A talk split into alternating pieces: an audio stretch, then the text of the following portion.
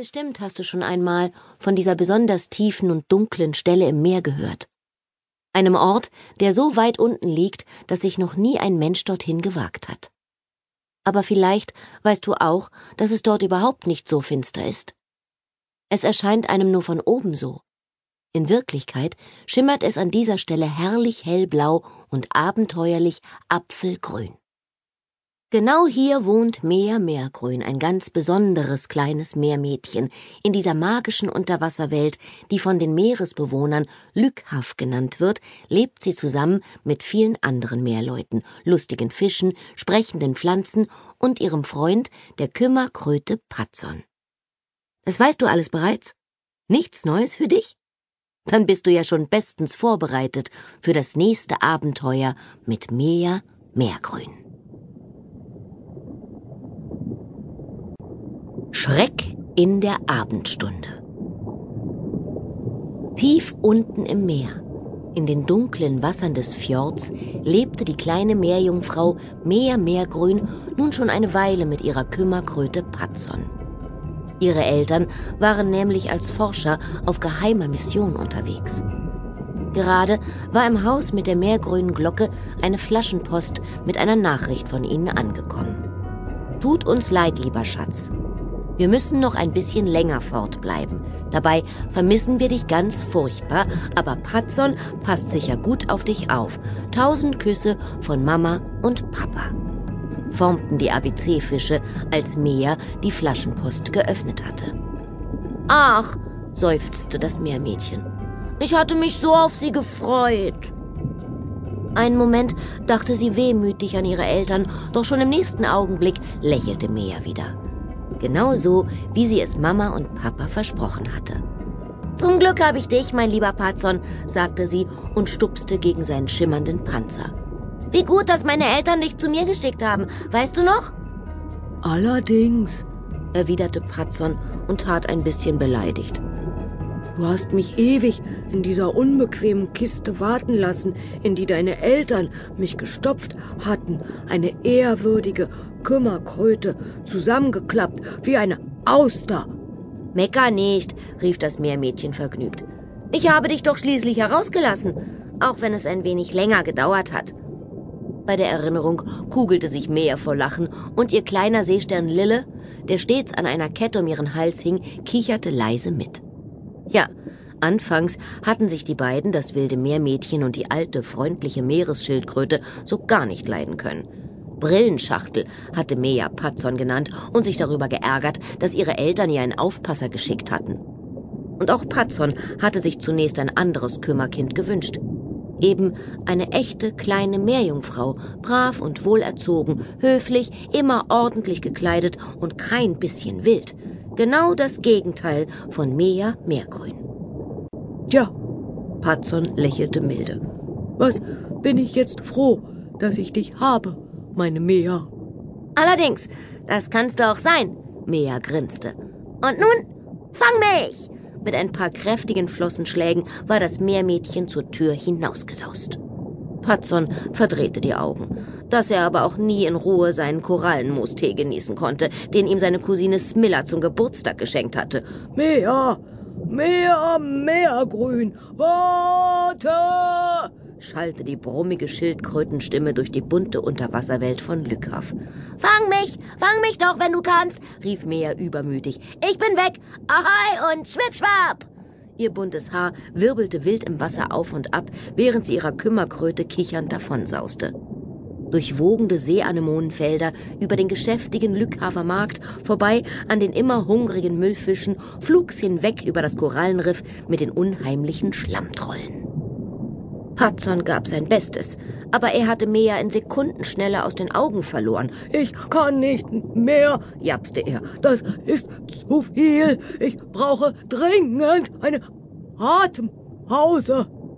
Auch wenn Patson wie alle alten Meeresschildkröten eine ganze Weile unter Wasser bleiben konnte, musste er doch ab und zu zum Luftholen auftauchen. Am liebsten tat er das in den frühen Abendstunden, wenn die Sonne das Meer golden färbte. Dann krabbelte er auf eine der kleinen unbewohnten Schäreninseln und genoss für einen Moment, wie die warmen Sonnenstrahlen seinen Panzer trockneten. Ein kleines Stück Krötenglück, murmelte Patzon, nachdem er aufgetaucht war und es sich auf einem Felsen gemütlich gemacht hatte. Eine winzige Verschnaufminute von meinem wilden Kümmerkind. Er atmete tief durch und sein Blick wanderte über das weite Meer hinaus. Patzon sah die kleinen Fischerboote, die auf den Wellen tanzten. Er beobachtete, wie die Sonne das Wasser zum Glitzern brachte. Er sah, oh Schreck! Was er nun entdeckte, jagte ihm ein Schauer über den Panzer. Zwei riesige Schiffe dümpelten auf dem Meer hoch oben über Lückhaf. Genau im Fjord von Birkenholm, der kleinen Menschenstadt am Meer. Hudson erkannte sofort, dass es Fangschiffe waren. Eindeutig. Gerade warfen sie ihre Netze ins Wasser. Und was für welche. Solche Dinger habe ich ja noch nie gesehen, murmelte er. Wollen die Wale fangen? Na, da muss ich Wotan, aber gleich mal warnen. Bisher waren hier, weit oberhalb von Lückhaf, nur kleine Fischerboote unterwegs gewesen. Zwischen den zahlreichen Inselchen hatten sie reiche Beute gemacht. Die Lage war sehr günstig, viele Fische tummelten sich dort. Patson sah sorgenvoll zu den Fangschiffen hinüber. Das ist nicht gut, gar nicht gut. Besser, ich erzähle mehr nichts davon, sonst kommt mein Kümmerkind noch auf verrückte Ideen, nicht auszudenken, was ihm passieren könnte. Was ist nur mit Patson los? Am nächsten Morgen kam Patson Mea reichlich komisch vor. Noch keinen einzigen Schluck von seinem Tee hatte er genommen und auch das Seegrasbrötchen lag unberührt vor ihm. Dabei sah alles so gemütlich aus. Ein frischer Strauß Rotalgen stand auf dem Tisch, helles Licht strahlte durch die Fenster. Patson jedoch sah so bekümmert aus wie nie und sprach beim Frühstück kaum ein Wort. Irgendwann hielt Mea es nicht mehr aus.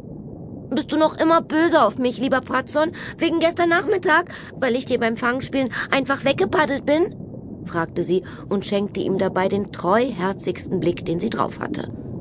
Nein, ich bin nicht mehr sauer, murmelte die Kümmerkröte, ohne aufzublicken. Zumindest nicht auf dich. Dann bist du krötenstinkig, weil ich noch kurz bei Brillo vorbeigeschaut habe, obwohl du unbedingt wolltest, dass ich auf der Stelle nach Hause schwimme? Hudson schüttelte den Kopf und gab nur ein unverständliches Murmeln von sich. Mea wurde einfach nicht schlau aus seinem Verhalten. Jetzt weiß ich es. Es ist, weil ich bei Brillo einen Tangburger verdrückt habe und dann leider, leider zu satt war, um deinen gesunden Grünkramsalat zu essen, nicht wahr? Als die Kümmerkröte erneut den Kopf schüttelte, wurde Mea langsam ungeduldig. Hudson, jetzt sei doch bitte wieder gut mit mir. Sie legte eine kurze Pause ein und musterte ihn eingehend. Was konnte sie noch tun, damit er endlich nicht mehr so muffelig war? Sie sprang auf. Soll ich dir heute mal mit dem neuen Kratzfisch den Panzer bürsten? schlug sie vor. Das tut dir doch immer so gut. Wieder schüttelte Pratzon den Kopf. Oder mein Zimmer in Ordnung bringen? Obwohl jeder in Lückhaft wusste, dass Mea nichts so doof fand wie Aufräumen, wiegte die Kröte nur den Kopf hin und her. Langsam gingen Mea die Ideen aus. Verfischt nochmal. Patson war heute wirklich merkwürdig. Tja, da blieb wohl nur noch eine einzige Sache übrig, die ihm mit Sicherheit ein Lächeln in das gutmütige Kümmerkrötengesicht zaubern würde. Was hältst du davon, lieber Patson? Mea brachte es kaum über die Lippen. Wenn ich nun ja, wenn ich heute äh, in die Schule zu Frau Bleck gehe? Hudson bekam Augen so groß und rund wie die lustigen Kugelfische, mit denen Mea und ihr Freund die Kegelrobbe Bollaby gern Algenball spielten. Du, du willst in die Schule gehen? Freiwillig? Jetzt? Gleich? Mea grinste. Endlich lächelte Patson ein wenig. Wenn du dich darüber freust, dann geh ich, versprach sie. Die Kümmerkröte nickte. Sogar sehr. Du solltest jedoch nicht meinetwegen in die Schule gehen, sondern deinetwegen, damit du etwas lernst und gleichaltrige Meermädchen triffst. Womöglich schließt du neue Freundschaften. Das wäre doch schön. Oder? Endlich war Pratzon wieder der Alte, endlich.